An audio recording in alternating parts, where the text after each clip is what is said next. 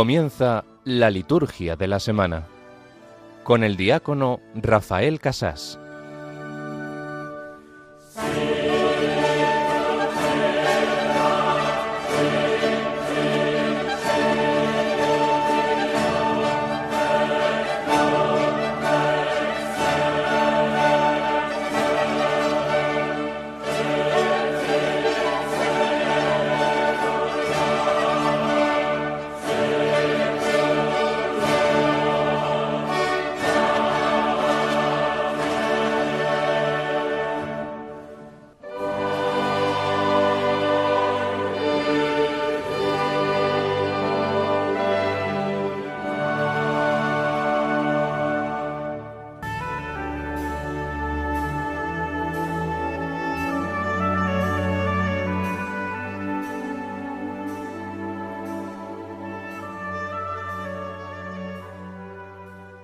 Concédenos, Dios Todopoderoso, que meditando siempre las realidades espirituales, cumplamos de palabra y de obra lo que a ti te complace.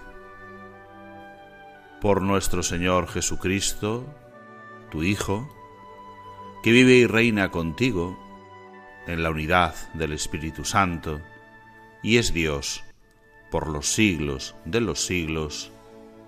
Amén.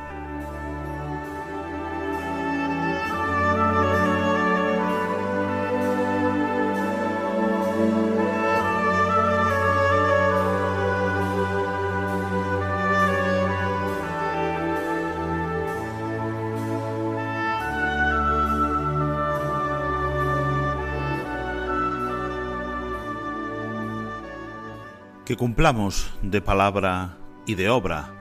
Acabamos de rezar en la oración colecta de este domingo, que cumplamos de palabra y de obra lo que a Dios le complace. El Evangelio, la palabra de Dios de hoy, los textos ecológicos de la misa, todos son una invitación, una llamada a vivir desde valores altos, muy altos, a poner nuestra exigencia y nuestra moral personal en la perfección, Sed perfectos, nos dirá el Evangelio, sed santos, nos dirá la primera lectura. No podemos dejar que nuestro corazón albergue odio o guarde rencor. Tenemos que intentar ser misericordiosos y compasivos como nuestro Dios es misericordioso y compasivo. Amar incluso a nuestros enemigos. Rezar, sí, rezar por aquellos, incluso los que nos hacen mal. ¿Qué premio queremos tener? ¿Solamente un premio en esta vida? ¿Cómo queremos vivir? Guardando rencor que al final y al principio nos hace daño a nosotros mismos, sobre todo a nosotros mismos. Queremos vivir haciendo mal al prójimo, haciéndonos mal a nosotros mismos, creando lazos de ojo por ojo, diente por diente, lazos que son el círculo vicioso de la maldad. ¿O queremos vivir como Dios nos pide? ¿Queremos tener nuestro premio solo aquí? ¿O el premio completo hasta la vida eterna? Sed felices ya aquí, para ser felices para siempre en el cielo. Ser perfectos, ser santos, no guardar rencor ni odio, sino albergar en nuestro corazón los mejores sentimientos y las mejores obras para ser nosotros también misericordiosos y compasivos.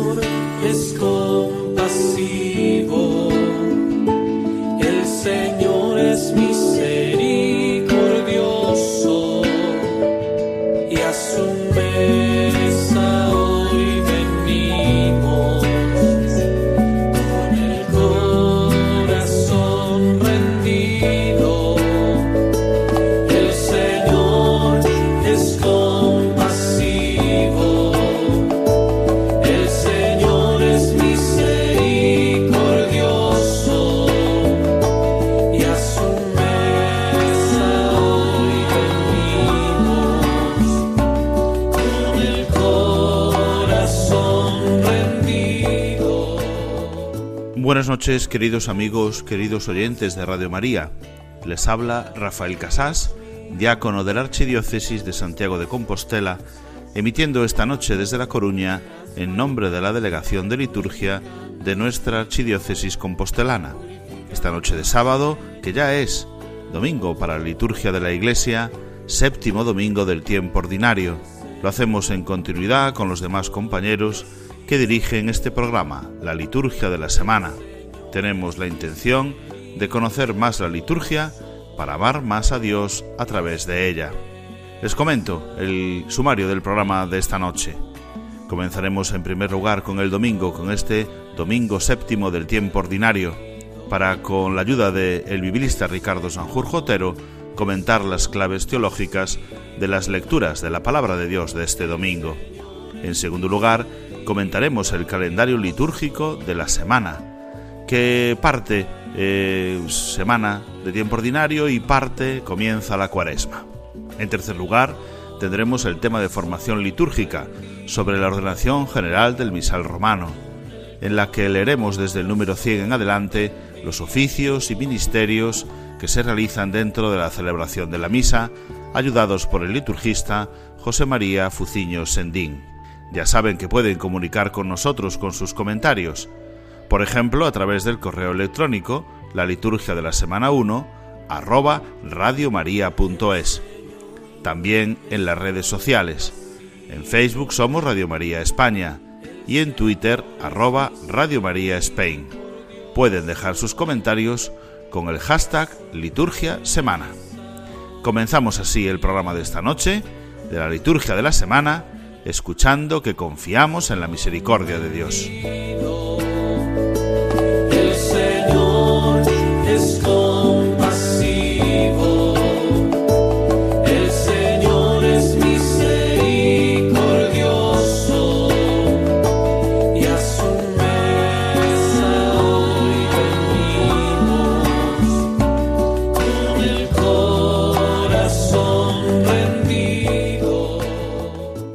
Pues vamos ya con la primera parte de nuestro programa, con el comentario de la palabra de Dios de este domingo, y para ello buscamos la ayuda de Ricardo Sanjur Jotero, sacerdote de la diócesis de Santiago de Compostela, experto en Sagrada Escritura, a quien ya saludamos en esta noche.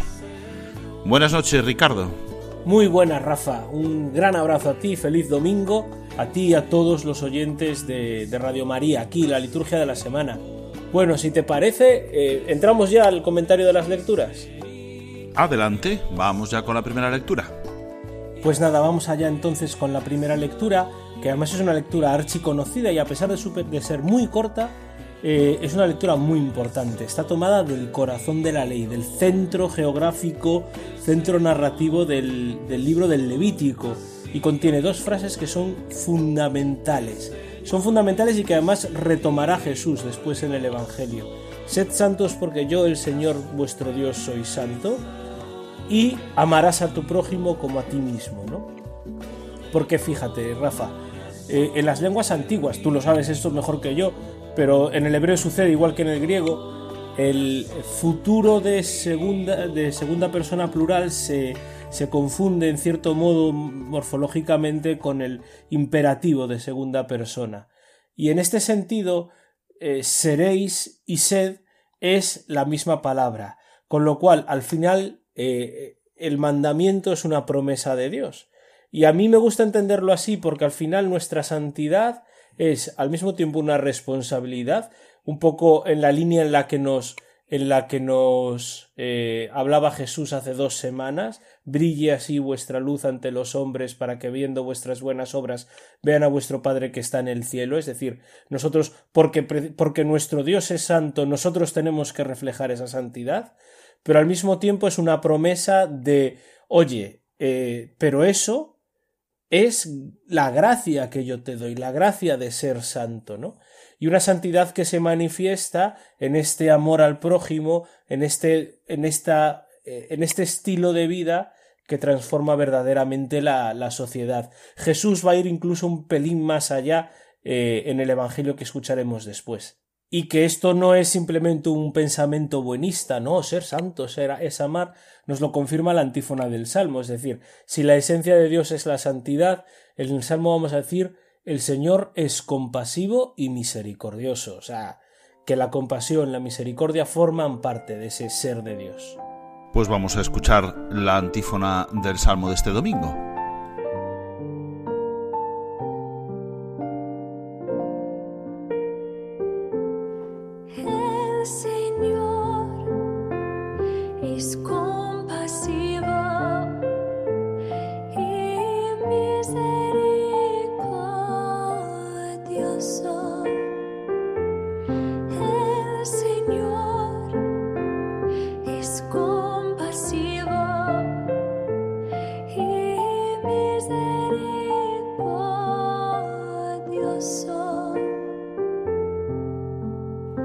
A la segunda lectura. Ricardo, ¿qué nos puedes decir de ella? Fíjate, Rafa, que en la segunda lectura, que está tomada de Primera Corintios, del capítulo 3, vuelve a aparecer el tema de la santidad, y vuelve a aparecer porque la Iglesia somos templo santo de Dios, porque en nosotros habita el Espíritu, porque hemos sido llamados por Dios, ¿no? Es decir, es un poco una continuación lógica de la afirmación de sed santos porque yo, el Señor vuestro Dios, soy santo. Coincide así que, normalmente la segunda lectura, como es lectura continua de pues, la carta de los Corintios, como estamos haciendo ahora, pues no, tiene por qué ir con la primera y con el Evangelio, que, que siempre se corresponden un poco más, ¿no? Pero sí que nos hace reflejo de que nuestro punto de referencia, también como comunidad eclesial, no puede ser pues lo bien que habla el cura de mi parroquia, lo bien que habla eh, el, predicador de tal movimiento, sino sobre todo eh, ese punto de referencia es la sabiduría de Dios, que no, no hay que buscarla con criterios humanos, ya sea la fruición intelectual o simplemente las, las afecciones personales, sino que hay que buscarla en Dios mismo. Santidad, eh, nos dicen los que estudian la fenomenología de la religión, la santidad implica siempre, casi hasta etimológicamente, ¿no? Un separarse de este mundo. Y por eso muchas veces cuando en nuestra iglesia actuamos con criterios humanos, estamos destruyendo el templo de Dios, que lo dice así tan solemnemente, tan solemnemente Pablo, ¿no? Porque Pablo está enfrentando un problema grave de división eh, en la iglesia de Corinto, pero sobre todo lo que estamos haciendo es transformarla a la Iglesia en lo que no es. La Iglesia es una institución formada por personas, pero no es una institución humana, sino que es la morada de Dios entre los hombres, ¿no?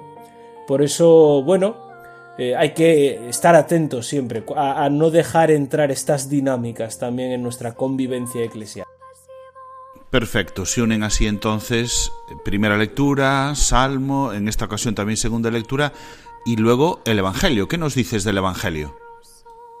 En el Evangelio hemos vuelto a escuchar las dos últimas antítesis que continúan las, las que habíamos escuchado ya la semana pasada. Estas en las que el Señor nos invita a ir más allá de la literalidad de la norma y a encontrar su sentido profundo y su sentido profundo, el sentido profundo de la ley, el sentido profundo de los mandamientos, el sentido profundo de, de, lo que significa cumplir con la palabra del Señor o poner en práctica la palabra del Señor, la voluntad del Señor, lo recoge el Señor en la última, en la última frase del Evangelio, ¿no? Sed perfectos como, el, como vuestro Padre que está en los cielos es perfecto, que retoma ese sed santos, porque yo el Señor vuestro Dios soy santo, que escuchábamos en la primera lectura, y que nos remonta al a justo la lectura precedente a las antítesis, es decir, a ese brille así vuestra luz entre los hombres, para que viendo vuestras buenas obras den gloria a vuestro Padre que está en los cielos.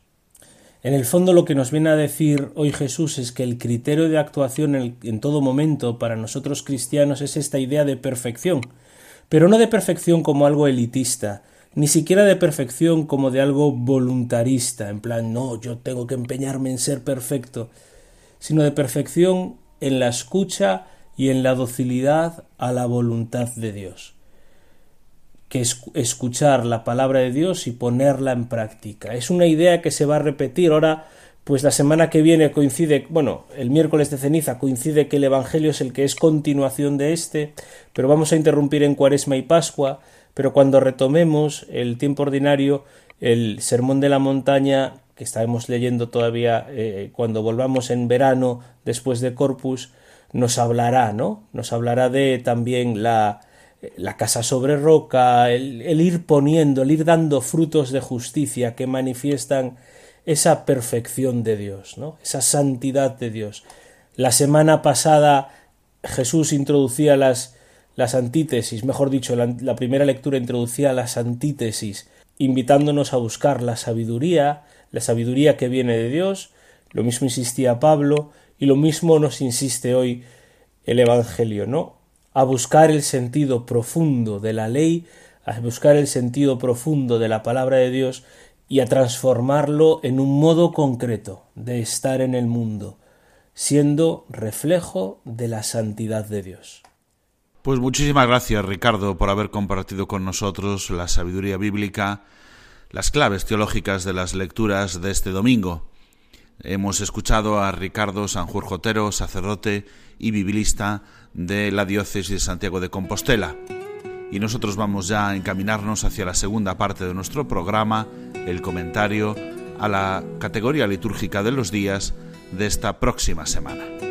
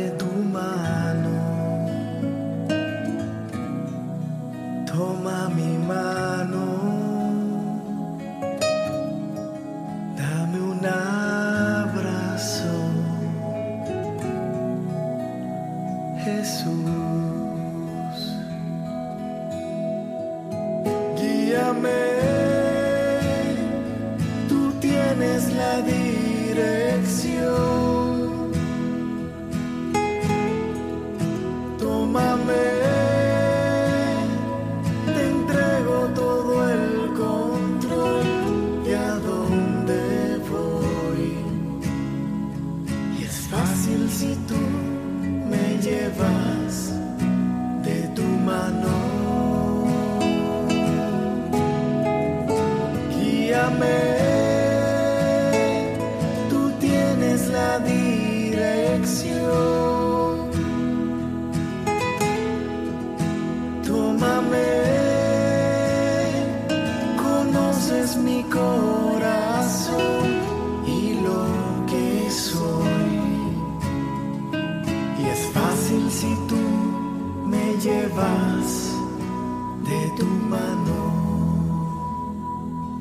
Vamos pues ahora, queridos oyentes de Radio María, a la segunda parte del programa que es el comentario a la categoría litúrgica de los días que tenemos por delante en esta próxima semana. Ya hemos comenzado la séptima semana de domingo del tiempo ordinario. Esta misa vespertina que acabamos de celebrar era ya la correspondiente al domingo, al séptimo domingo del tiempo ordinario. Por lo tanto, comenzamos la séptima semana del tiempo ordinario que quedará truncada porque el miércoles comenzamos otro tiempo litúrgico. Pero vamos a ver primero estos días de tiempo ordinario que nos quedan todavía. Hoy, como habrán visto, pues una misa de domingo. Las vestiduras son verdes, pues antífanas, oraciones propias, gloria, credo, prefacio dominical, todas las características que hemos descrito ya de los domingos del tiempo ordinario, en los que, como saben, no se permiten las misas de difuntos, excepto la misa esequial. Y, además, este domingo, recordamos en la diócesis de Corea Cáceres el aniversario de la ordenación episcopal de Monseñor Jesús Polido Arriero, su obispo. Así celebramos el domingo, el séptimo domingo del tiempo ordinario. Lunes y martes, pues tenemos misas feriales, misas cotidianas del tiempo ordinario. El lunes día 20, así es en toda la iglesia en España, con la peculiaridad de que la Orden de San Juan de Jerusalén celebra la fiesta de la dedicación de la Iglesia Mayor de la Orden. Y el martes, igual, una misa de feria, donde no tenemos ninguna conmemoración especial, sino una misa cotidiana del tiempo ordinario. Ahí se interrumpe el tiempo ordinario. Y damos comienzo, el miércoles, al tiempo de Cuaresma. Destacamos algunas características de este tiempo. Leyendo el directorio sobre la piedad popular y la liturgia, se nos dice que la Cuaresma es el tiempo que precede y dispone a la celebración de la Pascua. Es decir, todo este tiempo es una preparación, porque este tiempo está corrocado pues 40 días antes de Semana Santa, por lo tanto antes de los misterios centrales de nuestra fe, antes de la gran celebración cristiana, que es la Pascua. Es el tiempo que precede y dispone. Además, es tiempo de escucha de la palabra de Dios y de conversión. Es decir, siempre es tiempo de escucha de la palabra de Dios, pero de una manera especial escuchamos la palabra de Dios y procuramos vivir en este espíritu de conversión. También nos señala el directorio sobre la piedad popular y la liturgia, que es un tiempo de preparación y memoria del bautismo para aquellos que se van a, bautizar durante la Pascua, que van a recibir los sacramentos de iniciación cristiana, es un tiempo especial. También dice tiempo de reconciliación con Dios y con los hermanos. Nos tomamos mucho más en serio el momento de la reconciliación, de todo ese proceso que nos lleva pues a través de distintos actos litúrgicos y también de sacramentos, como el sacramento de la reconciliación, de la penitencia, de la confesión, como queramos llamarle, pues es un tiempo especial para este para acercarnos a la confesión. De recurso más frecuente a las armas de la penitencia cristiana, la oración, el ayuno y la limosna, y le llama así armas de la penitencia cristiana. Tenemos unas armas para luchar contra el mal que nos acecha. Son la oración, el ayuno y la limosna. Con mucha más frecuencia recurriremos a la oración, el ayuno y la limosna en este tiempo. Además comienza el miércoles de ceniza con el austero símbolo de las cenizas. ¿Qué simbolizan las cenizas? Pues este símbolo es propio de los antiguos ritos con que los pecadores convertidos se sometían a la penitencia canónica, representa el gesto de cubrirse con ceniza para reconocer el sentido de la propia fragilidad y mortalidad, que necesita ser redimida por la misericordia de Dios. Por eso las lecturas de este domingo que acabamos de repasar, pues nos meten también en este contenido. La misericordia y la compasión de Dios nos acompañan. ¿Qué vamos a tener durante toda la cuaresma? Pues en cuanto a la palabra de Dios, los domingos leeremos las tentaciones, la transfiguración, la samaritana, el ciego de nacimiento, y la resurrección de Lázaro en esos cinco domingos. Son los textos propios que durante muchos siglos se utilizaban para la iniciación cristiana, para preparar a aquellos que iban a recibir el sacramento del bautismo en la Pascua. Sigue conservando, sobre todo este ciclo A, que estamos este año en el ciclo A, estas lecturas, estos evangelios tan catequéticos. Y durante las ferias de Cuaresma, pues todas las lecturas del Evangelio y del Antiguo Testamento se han escogido de manera que tengan una relación con estos temas espirituales, con esta catequesis cuaresmal.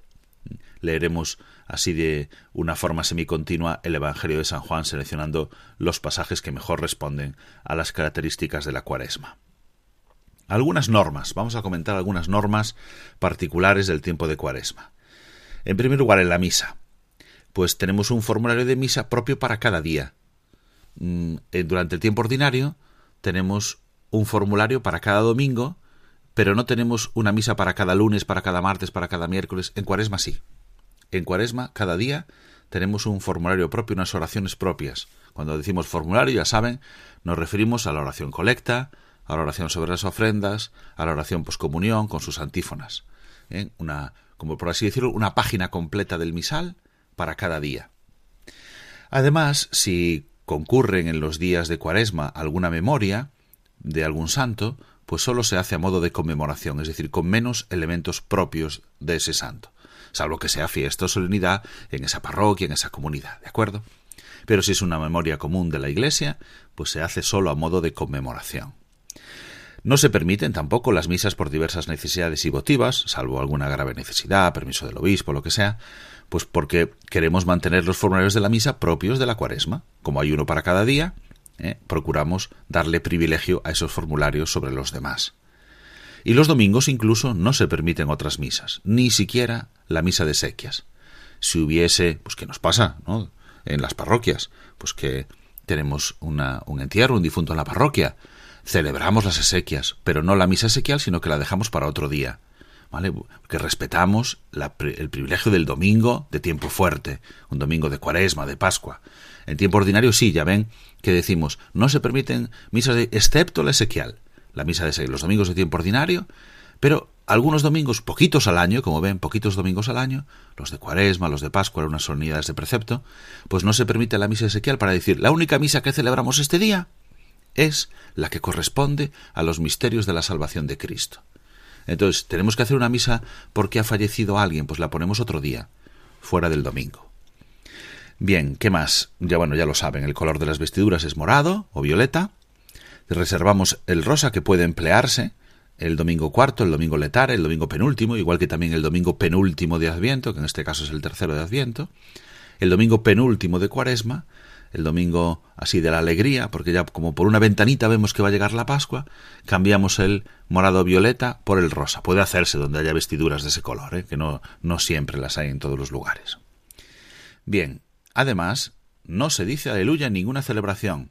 En este caso, ni siquiera en las solemnidades y fiestas que caen dentro de la cuaresma. No se dice aleluya nunca. El gloria sí. El gloria puede decirse en las solemnidades y fiestas, pero tampoco aparece en los domingos de cuaresma. Bien, un tiempo más penitencial, un tiempo más dedicado, como leemos, a estos valores de la conversión, la penitencia. En la liturgia de las horas, pues hay elementos propios también del tiempo de cuaresma, para eh, los salmos se usan los salmos de las cuatro semanas, pero los demás elementos son los propios de cada día de la cuaresma. También tienen pues, unas páginas propias para cada día de la semana de cuaresma. ¿Y qué más podemos decir? Bueno, que es un tiempo eh, para organizar celebraciones penitenciales en las parroquias, con el rito para reconciliar a varios penitentes con confesión y absolución individual, pero así una celebración penitencial donde hay tiempo para confesarse y recibir la absolución individualmente. Bien, con una celebración penitencial prolongada. Y además es un tiempo de algunos ejercicios piadosos, hay muchos distintos.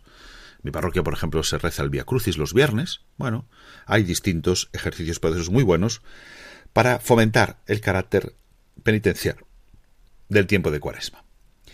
Además, si utilizamos instrumentos musicales, el órgano, pues sé que sea solo para sostener el canto, no para, para darle pues una vistosidad, una, un tiempo de fiesta. ¿no? no es tiempo de fiesta, es tiempo de preparación. Por lo tanto, tampoco se adorna el altar con flores durante el tiempo de cuaresma. ¿Y cómo empieza? Pues empieza el miércoles día 22 con el ayuno y la abstinencia del miércoles de ceniza, una misa pues con antífonas, oraciones propias, eh, de color morado, por supuesto, como todos estos días. Pero además se omite el acto penitencial porque después del Evangelio y de la homilía se bendice y se impone la ceniza. La ceniza que se hace, como saben, con los ramos de olivo o de otros árboles que se bendicieron, se bendijeron el año precedente en la, en la misa de Domingo de Ramos. La bendición y la imposición de la ceniza también se puede hacer fuera de la misa, con una liturgia de la palabra. Pero dentro de la misa de este día no se permiten otras celebraciones, excepto este día, como no es eh, solemnidad, si se puede celebrar la misa esequial. El día 22, miércoles de ceniza, además, en Barbastro Mozón recuerdan el aniversario de la ordenación episcopal de Monseñor Ángel Pérez Puello, su obispo.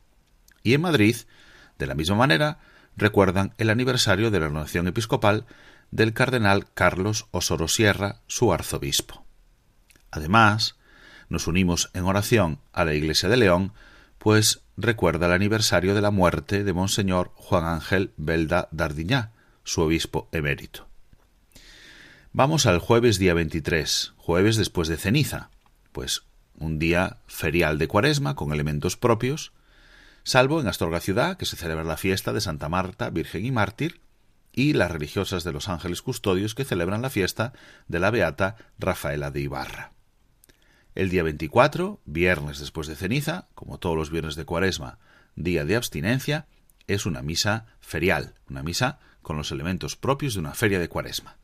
Y en Getafe, recuerdan el aniversario de la muerte de Monseñor Francisco José Pérez y Fernández Golfín, su obispo. Y vamos al último día de la semana, al sábado, sábado después de ceniza. Otra vez una misa ferial de un, del tiempo de Cuaresma. Excepto en la familia salesiana que celebra la fiesta de los santos Luis Versiglia, obispo, y Calisto Caravario, presbítero, mártires. Además, también en la diócesis de Cuenca recuerdan el aniversario de la ordenación episcopal de Monseñor José María Yanguas Sanz, su obispo.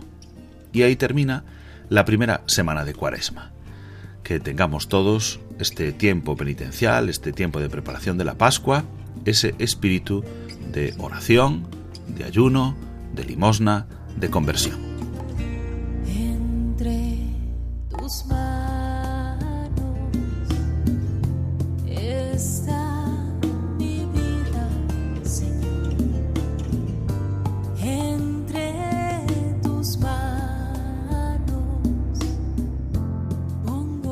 Pasamos ahora, queridos oyentes, a la última parte de nuestro programa, el estudio de la ordenación general del misal romano. Nuestros compañeros que dirigen este programa otros sábados lo han dejado en el número 99, pues estamos leyendo punto por punto para conocer mejor la ordenación de la celebración de la Santa Misa y así irnos formando, irnos preparando para vivirla mejor también. Esto nos ayudará a comprenderla mejor y por lo tanto a vivirla mejor. Por lo tanto, hoy vamos a continuar en ese número, en el número 100, y nos adentraremos en el apartado en el que se nos habla de los oficios de aquellos que realizan algún ministerio dentro de la celebración de la Santa Misa. Vamos a ver, como les digo, por si lo tienen delante, esta ordenación general del misal romano desde el número 100. Y para hacerlo tenemos como siempre con nosotros a don José María Fuciños Sendín, sacerdote de mi diócesis, de la Archidiócesis de Santiago de Compostela, y además abad presidente de la Real e Insigne Colegiata de Santa María del Campo de la Coruña. Saludamos a don José María. Buenas noches, don José María. Buenas noches, don Rafael. Encantado. Don José María, vamos a continuar entonces con estos oficios, ministerios, algunas formas de participación muy concreta que algunos laicos, porque ya hemos visto los oficios de los que reciben el Sagrado Orden, obispos, presbíteros, diáconos, vamos a centrarnos ahora en algunos laicos que eh, aportan otros oficios, otros ministerios, otros servicios a la celebración de la Santa Misa. Haremos como siempre, yo iré leyendo cada número y luego comentamos. El número 100 dice, si falta un acólito instituido, se pueden proveer para el servicio del altar y como ayudante del sacerdote y al diácono, ministros laicos, que lleven la cruz, los ciriales, el incensario, el pan, el vino, el agua, e incluso pueden recibir la facultad para distribuir, como ministros extraordinarios, la Sagrada Comunión. Bien, esto nos dice el número 100, hablando de algunos laicos que pueden ser elegidos para prestar algunos servicios algunos oficios y ministerios en la celebración de la misa, don José María. Comienza diciendo si falta un acólito instituido. Evidentemente, si hubiera acólitos instituidos, tienen preferencia, pero en la mayoría de los casos, por no decir en la totalidad, en nuestras parroquias, en nuestras iglesias, tenemos estos ministerios que realizan los laicos. Entre ellos cita el número 100 a los que sirven al altar, lo que llamamos acólitos, o los que ayudan al sacerdote y al diácono, los que llevan la cruz en una procesión, los ciriales, el incensario, etc. Y todos ellos contribuyen precisamente a no dejar solo al sacerdote en la celebración eucarística.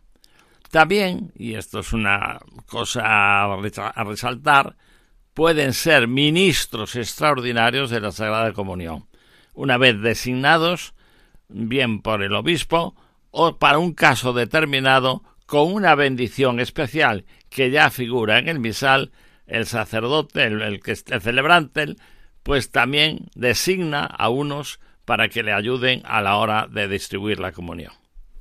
Hay una fórmula, haz casum, para ese momento concreto, de alguien pues que visto la, afluencia de fieles, por ejemplo, tiene que ayudar a dar la comunión para que no se prolongue demasiado ese, ese momento. Pero si es alguien que lo hace habitualmente, debería pedirse al obispo que se que lo instituya, que lo designe, incluso que se celebre el rito para hacer la bendición como ministro extraordinario de la comunión. Incluso en nuestra diócesis de Santiago de Compostela ha habido cursillos para preparar a los ministros extraordinarios de la comunión. O sea que es una cosa habitual y que se hace en muchísimas diócesis. Debería solicitarse al obispo que lo concede, visto estas circunstancias, personas que ayuden a distribuir la Sagrada Comunión dentro de la misa o incluso que la lleven también después a los enfermos o que se les encargue incluso la celebración de la palabra en ausencia de sacerdote. Esto hay que hacerlo de una manera seria, institucionalizada. Muy bien, vamos al número 101. Si falta un lector instituido, desígnense otros laicos para proclamar las lecturas de la Sagrada Escritura, con tal que sean verdaderamente idóneos para desempeñar este oficio y estén esmeradamente formados, de modo que los fieles, al escuchar las lecturas divinas, conciban en su corazón un suave y vivo amor a la Sagrada Escritura. ¿Quién lee misa, don José María? Es lo habitual. Hoy en nuestras celebraciones tenemos lectores y lectoras que no han recibido em, la institución, pero que como en el número anterior contribuyen precisamente en este caso a difundir, a leer, a proclamar la palabra de Dios. Tienen que estar verdaderamente formados no es muy correcto, permítame, que el sacerdote, por favor, que salga alguien, a leer. eso es, sin prepararse, Eso es muy peligroso, porque puede salir una persona que no esté preparada, que tenga muy buena voluntad. Si se me permite el chiste, famoso chiste, cuando sale uno así, llamado, a ver, uno, por favor, va a leer y le pregunta al sacerdote, Leo también el número del teléfono. Claro, por los versículos que aparecen allí. Claro, porque alguien puede leer muy bien. Puede ser una persona muy formada, muy culta incluso, pero si no está acostumbrada a proclamar las lecturas de la misa, verá allí cosas que no comprende y podrá decir... Pues... Y hay lecturas difíciles con nombres un poco complicados, sobre todo del Antiguo Testamento. Entonces, mm, lo bueno es contar con unos lectores, pocos o muchos, que puedan distribuirse y hagan las lecturas de la misa y de este modo contribuyan también al realce de la celebración y sobre todo que sean portavoces de la palabra de Dios. Tiene que comprenderse bien la palabra de Dios, tiene que poder escucharse bien y además con su género literario propio, ensayar la lectura antes. Nosotros también ensayamos. Yo, cuando a alguna persona le digo, mire, ven, va a leer, pues eh, prepare el texto, échele un vistazo ahora antes de misa, tal, pues así, un momento ¿no? de urgencia, donde no, no hay un lector. dice, yo sé leer, yo sé leer, así como ofendiéndose. Dice, yo también sé leer, pero antes de leer el Evangelio yo lo he preparado en casa. es decir, repasamos los textos. Exacto. No solamente es leer, es proclamar. Cada entonación, cada género literario. Exacto. Hay, hay lecturas eh, de tipo profético, hay lecturas históricas. Cada uno tiene su forma de proclamar. Y esto a veces, pues, se cree que cualquier lectura sirve. no, hay que ver el contexto y al género literario bíblico al que pertenece. Muy bien. Un lector eh, instituido tendría también preferencia, pero cuando no hay un lector instituido, que como decimos es la mayoría de las ocasiones, pues eh, proclama las lecturas un laico al que se le encarga esta misión. 102. Al salmista corresponde proclamar el salmo u otro canto bíblico interleccional. Para cumplir bien con este oficio es preciso que el salmista posea el arte de salmodiar y tenga dotes de buena dicción y clara pronunciación. Don José María, que se refiere al salmista directamente con un canto, no con una lectura. Sí, el salmista canta el salmo. Evidentemente, este es un problema que nos queda todavía un camino a recorrer. Estamos acostumbrados a que el lector que haga la primera lectura lea también el salmo a continuación. El salmista, eh, o sea, el que lee, mejor, el que recita o canta el salmo responsorial, debe ser distinto del lector. Sí. No es el lector eh, y luego el salmista haga todo uno. Hombre, si no hay más, evidentemente lo tendrá que hacer. Pero lo lógico y lo deseable es que el salmista cante el salmo responsorial, para lo cual se necesita unas condiciones de cantar. Dotes musicales. Exacto, de tener una cierta experiencia del canto y del canto litúrgico. Sería muy interesante devolver la figura del salmista en todo su esplendor a nuestras celebraciones. Acaba de publicar a este respecto libros litúrgicos en la Conferencia Episcopal Española un material para cantar todos los salmos de eh, las solemnidades, fiestas, domingos, con un ejemplar para el organista y un ejemplar para el salmista. De manera que se puedan compaginar y si quieren salmodiarlo completo, que tengan la posibilidad de hacerlo. Si quieren cantar la respuesta, que tengan la posibilidad de hacerlo. Si quieren leerlo todo, pues también. Pero eh, con las posibilidades de cada uno, tomarse en serio este ministerio, verdadero ministerio del salmista y que sea, pues eso, efectivamente, como dice usted, don José María, una persona distinta a ser posible de la que lee las lecturas. A veces puede parecer, eh, como decía mi sacerdote, mi párroco, recuerdo, desfile de estrellas. no se trata de eso, ¿verdad? Sino de que se vea también por la persona que lo hace que la primera y la segunda son lecturas, pero el salmo es respuesta y palabra de Dios a la vez, y por lo tanto por eso se hace cantado y con una persona distinta. Otro oficio, otro ministerio, otro servicio, el número 103. Entre los fieles, la Escola Cantorum o coro ejerce un oficio litúrgico propio y les corresponde ocuparse de la debida ejecución de las partes reservadas a ellos, según los diversos géneros del canto, y favorecer la activa participación de los fieles en el mismo. Lo que se dice de los cantores vale también, salvadas las diferencias, para los otros músicos, sobre todo para el organista. Los músicos, los músicos, don José María. El coro, la Escola Cantorum, es parte integrante también de la celebración, y no cabe destacar, de dejarla a un lado. Ahora bien, la mejor Escola Cantorum son los propios fieles. No es correcto, o no debería serlo, que venga un coro, porque es una solemnidad o una fiesta, a sustituir a las fieles. Cantan como si fuera un concierto. No es lo más correcto. La escuela tiene que ayudar a que los fieles participen, pero no que no deben excluir nunca el canto de los fieles.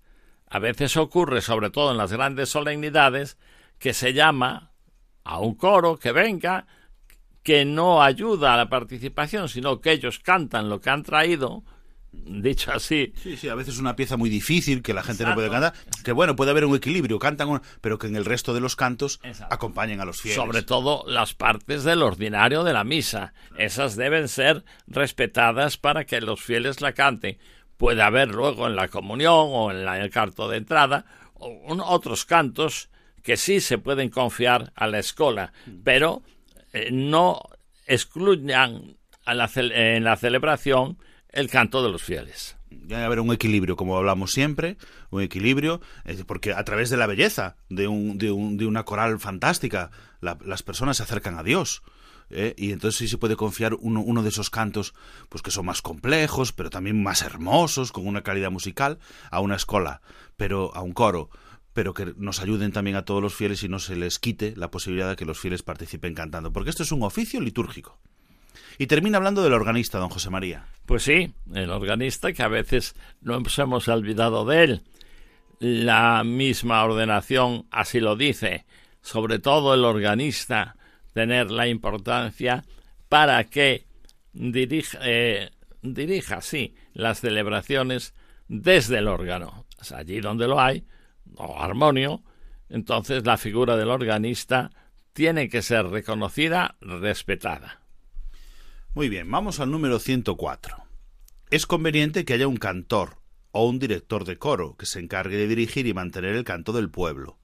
Más aún, cuando falta la escola, corresponderá a un cantor dirigir los diversos cantos, participando el pueblo en aquello que le corresponde. Viene a decir casi lo que acabamos de indicar. Allí donde no hay un coro, por lo menos que haya un cantor, uno solo, que se encargue de dirigir a los fieles, lo que acabamos de insinuar, y para que el, pueblo pues intervenga. El cantor estimula, anima al canto. Y participemos todos. Para que sea, para que sea una participación del pueblo entero. Más o menos lo que acabamos de decir. Muy bien, pues el 105 habla de otros.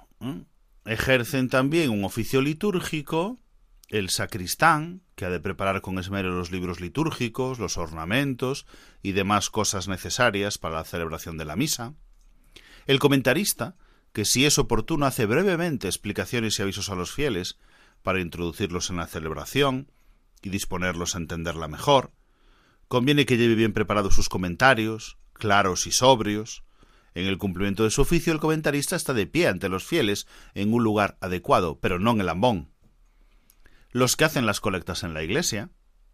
Existen también en algunas regiones los encargados de recibir a los fieles a la puerta de la iglesia, acomodarlos en los puestos que les corresponden y ordenar las procesiones.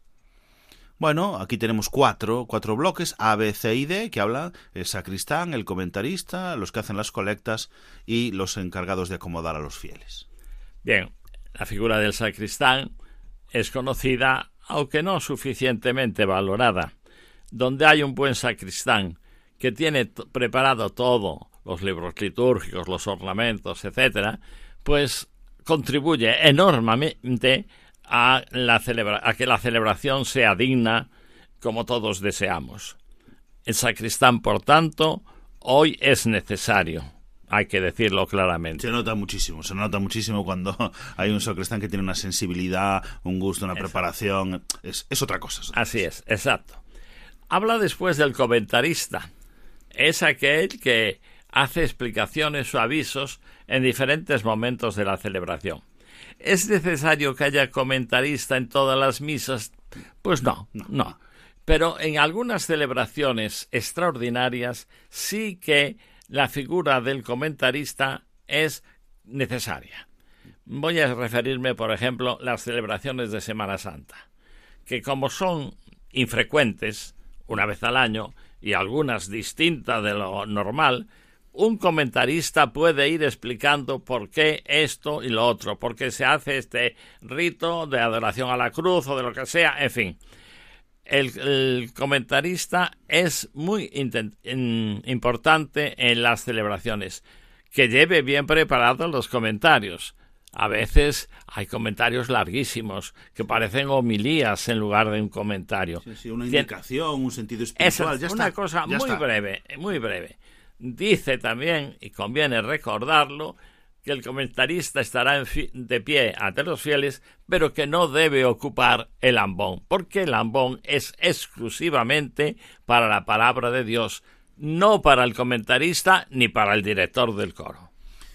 Muy bien, pues el número 106 dice, conviene que en las catedrales y en las iglesias mayores haya al menos un ministro competente o maestro de ceremonias, designado para la preparación adecuada de las acciones sagradas y para que los ministros sagrados y los fieles laicos las ejecuten con decoro, orden y piedad.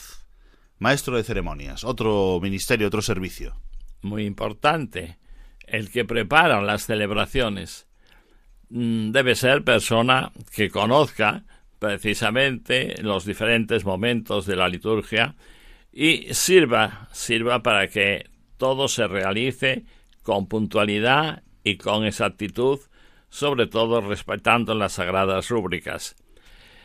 Yo he pensado, y lo he dicho más de una vez, que realmente el diácono es el verdadero maestro de ceremonias, pero no obstante, a veces se deslogan estos dos oficios, el oficio ordenado del diácono y este oficio de maestro de ceremonias, muy importante y muy deseable también sobre todo en las grandes catedrales, en las iglesias de cierta importancia, tener un maestro de ceremonias que ordene toda la celebración para que cada uno sepa lo que tiene que hacer, lo haga solamente aquello que le corresponde.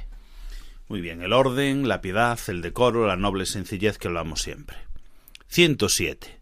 Los ministerios litúrgicos que no son propios del sacerdote ni del diácono, y de los que se trata anteriormente, los números 100 a 106, podrán también confiarse a laicos idóneos, elegidos por el párroco o el rector de la Iglesia, mediante una bendición litúrgica o una designación temporal. Por lo que se refiere al oficio de servir al sacerdote en el altar, obsérvense las normas del obispo para su diócesis. Lo hemos avanzado un poquito antes. Sí, ya prácticamente lo hemos dicho. Los ministerios que no son ni del sacerdote ni del diácono los pueden realizar perfectamente los laicos y las laicas. También, efectivamente. También. A veces olvidamos que eh, ayudar a misa como acólito o como acólita, esto está no solo permitido sino, y autorizado, sino también debe fomentarse.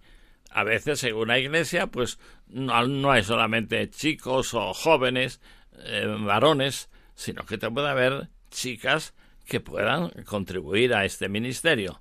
No se asuste nadie, por favor, de que la mujer también actúe eh, con estos ministerios litúrgicos.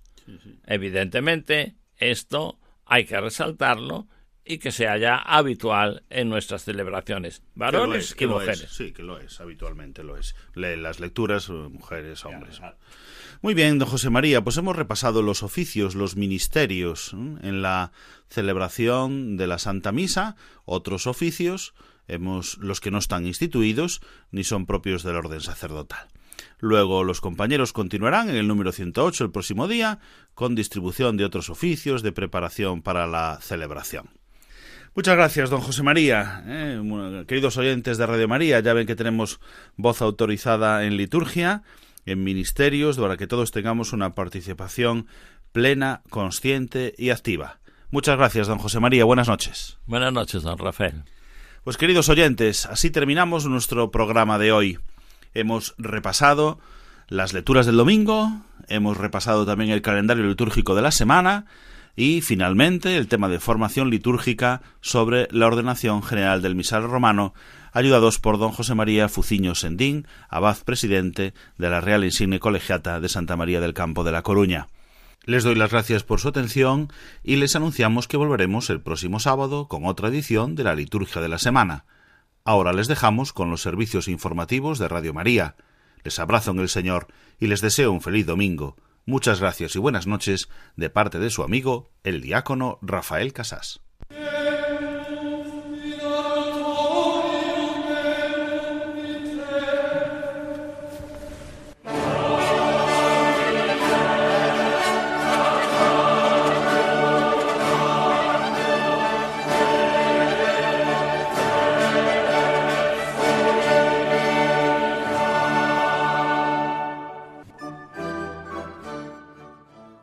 Han escuchado la liturgia de la semana con el diácono Rafael Casás.